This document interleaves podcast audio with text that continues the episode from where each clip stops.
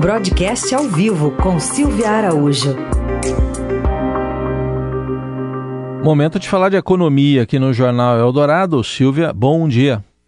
Oi, Raicem, bom dia, bom dia, ouvintes. Bom, a gente noticiou já esse rearranjo ministerial do governo do presidente Bolsonaro, o Centrão lá na Casa Civil, e tem uma mudança importante para o Ministério da Economia, né, Silvia? Pois é, né, Heisen, o ministro da Economia, Paulo Guedes, né, que já sofreu aí com debandada do seu Dream Team, a gente tem que lembrar aqui que o super ministério do, do Paulo Guedes, ele já começou a derreter a partir do momento que esse Dream Team que ele escolheu para compor o seu secretariado começou a sair. Então a gente já teve a saída de nomes assim como do Paulo Webel, que era secretário de desburocratização, do Salim Matar, que estava na pasta de desestatização ou privatização, né? O Mansueto Almeida, que era uma, uma, figura muito importante ali no governo como secretário do, do Tesouro, e o Rubem Novas, presidente do Banco do Brasil, só para a gente lembrar de alguns nomes muito importantes escolhidos a dedo pelo ministro Paulo Guedes. E agora, como você falou, ele começa a ver o ministério derreter de uma outra forma. A reforma ministerial prometida pelo presidente Jair Bolsonaro, que falou que é pequena, né, por enquanto, vai tirar é, de dentro do Ministério da Economia a Secretaria do Trabalho e ressuscitar o Ministério do Trabalho para acomodar aí os interesses políticos do presidente Jair Bolsonaro.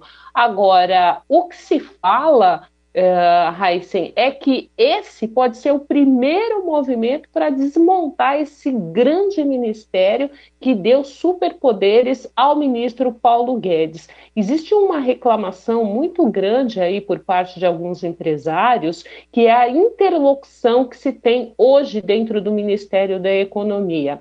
A gente pode lembrar que antes existia um Ministério da Indústria e Comércio, onde esses empresários tinham um trânsito maior, tinham uma conversa muito mais é, ajustada com o Ministério, e hoje não tem porque foi um super ministério, embora exista uma secretaria para cuidar desses assuntos, é bem diferente quando você trata direto com uma pasta como um ministério, né? E um outro ministério que pode ser recriado, esse também, é, há muito tem se falado na recriação desse ministério também para acomodar interesses políticos do presidente Jair Bolsonaro e também tiraria muitos poderes do ministro Paulo Guedes, é o Ministério do Planejamento. E aí a gente lembra que esse Ministério do, do, Planejamento, ele tem aí uma trajetória bem interessante, porque ele já foi lá no passado uma secretaria, era CEPLAN, na época é, do, do ex-presidente Fernando Henrique Cardoso, depois tornou-se um ministério, né, voltou a ter status de ministério, agora é uma secretaria no governo Paulo Guedes, no governo do, do, Jair Bolsonaro, e com o ministro Paulo Guedes à frente do Ministério da Economia, e pode novamente voltar a ser ministério aí de acordo com os interesses políticos do presidente Jair Bolsonaro. E aí, Raíssa, a gente destaca dois contrassensos. Um, foi promessa de campanha do então candidato à presidência da República, Jair Bolsonaro, reduzir o número de ministérios, você lembra bem disso, né, Raíssen, os ouvintes também. E o outro contrassenso é você criar novas estruturas em meio a uma proposta de reforma administrativa que o próprio governo está tentando tocar dentro do Congresso Nacional. Então, não faz muito sentido, né?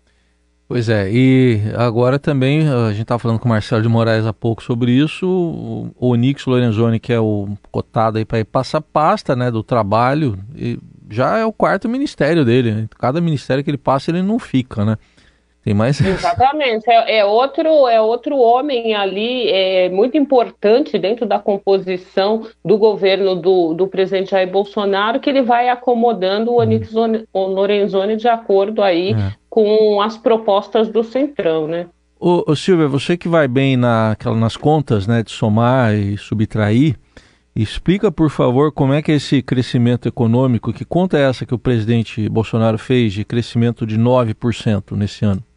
Seria um milagre mesmo, né? Como o presidente falou, ele ainda caracterizou essa conta que ele fez como um milagre. De fato, é um milagre. Na conta do presidente Jair Bolsonaro, Heisen, se o Brasil crescer 5%, como está projetado para esse ano, a gente vem conversando sobre isso aqui no jornal, né? Aí ele calcula o seguinte: se o país crescer 5% esse ano, como caiu 4% no ano passado, então nós teremos um crescimento milagroso aí de 9%.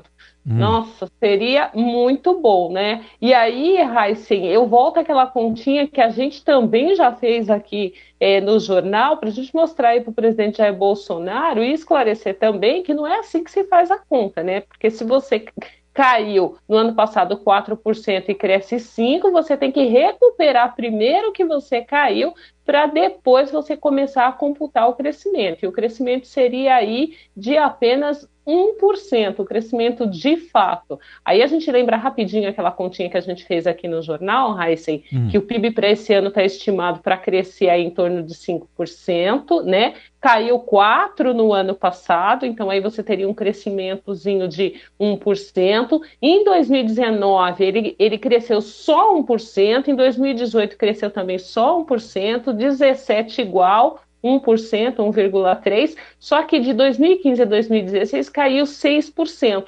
Então, se a gente pegar essa conta de 2015 até esse ano, com as estimativas desse ano, de lá de 2015 a 2021 a ser confirmada essa estimativa de 5,26%, 5,3%, o crescimento de lá para cá médio do país é de apenas 1%, Heisen. Uhum. É bem baixinho, né? Então, não existe milagre, tem que ter algumas, algumas apostas aí, principalmente por parte do governo também, mostrar algumas apostas, mostrar planos, tocar reformas, tocar agenda, para que o crescimento da economia chegue aí a não a 9%, porque vai ser muito difícil isso, mas que tenha um crescimento sustentado ao longo dos anos maior do que 1% na média. Então é isso, ó. Vamos repetir então, menos 4 mais 5 não dá 9, não é isso? Dá 1. Na, não dá 9 de jeito nenhum, é matemática pura, né, Raiz? Então tá bom. Tá registrada aí essa conta aí que o, que o presidente fez aí, menos 4 mais 5 para ele deu 9, mas dá mais 1, a professora Silvia já, já corrigiu.